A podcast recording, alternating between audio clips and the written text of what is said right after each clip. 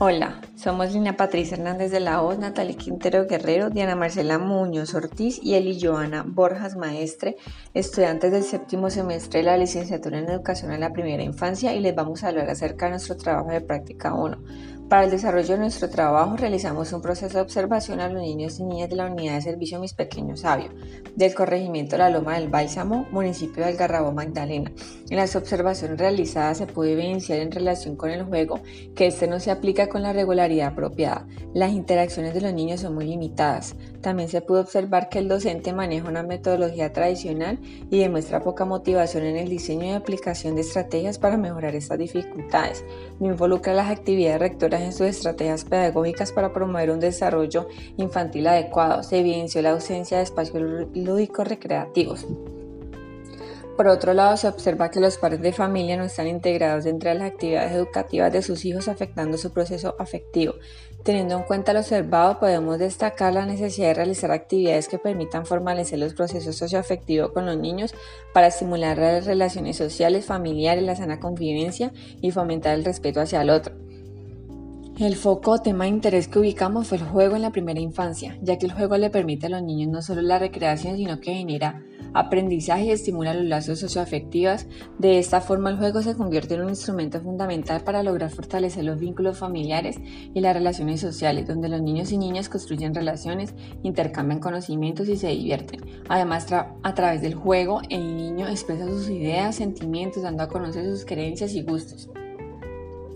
El foco de interés escogido fue el juego, ya que se puede evidenciar que este permite a los niños y niñas no solo la motivación, sino que estimula la parte socioafectiva y la sana convivencia y la necesidad de implementar esta actividad y así generar un buen desarrollo tanto físico como psicológico.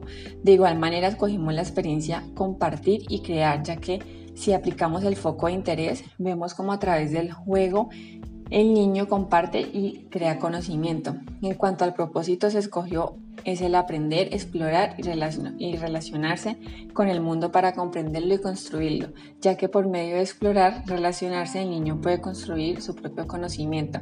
A través del rincón de juego se busca que los niños cuenten con un espacio de exploración y expresión, donde realicen acciones y creen nuevas realidades que promuevan el desarrollo socioafectivo a través de las relaciones sociales, los vínculos familiares y la generación de la sana convivencia.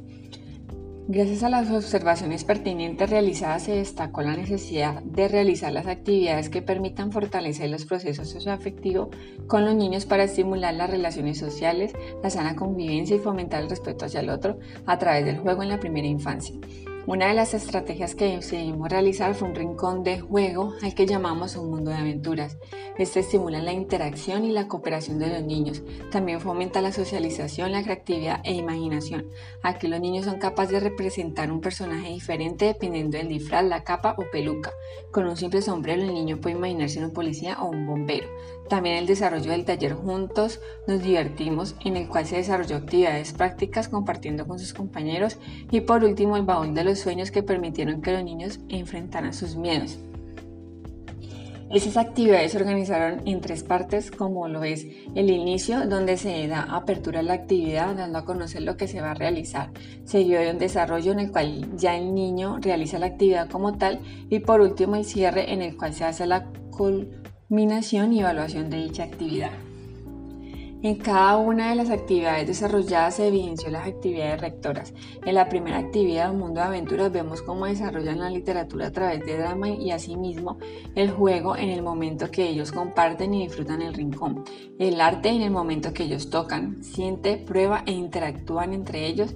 Y por último, la exploración del medio en el, en el momento que ellos exploran el rincón creando su conocimiento. Y de esta forma, se trabajaron cada actividad rectora en el desarrollo del proyecto.